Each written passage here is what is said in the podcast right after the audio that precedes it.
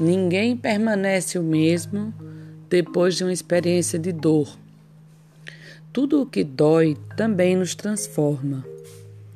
Diante a dor, temos o chamado que nos faz olhar para dentro de nós mesmos. A dor nos chama, nos desperta e, quando usada a nosso favor, também nos fortalece. Toda dor é um sinal um efeito que nos faz olhar para a causa a ser trabalhada. Ela não é inimiga, ela é a mensageira.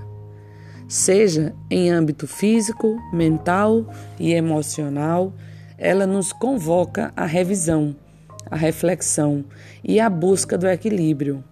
Ninguém precisa venerar a dor, mas é preciso respeito com sua função e sua mensagem. Toda chegada da dor é um convite à transformação. Sagrada são as transformações da vida que nos permitem cortar o que não é mais útil, mudar o que é necessário e crescer onde se precisa. Não importa a situação que passemos, talvez primeiro irá doer, porém depois irá nos transformar. E nossa alma será sempre cada por cada transformação que nos levou a uma versão melhor e mais forte de nós mesmos.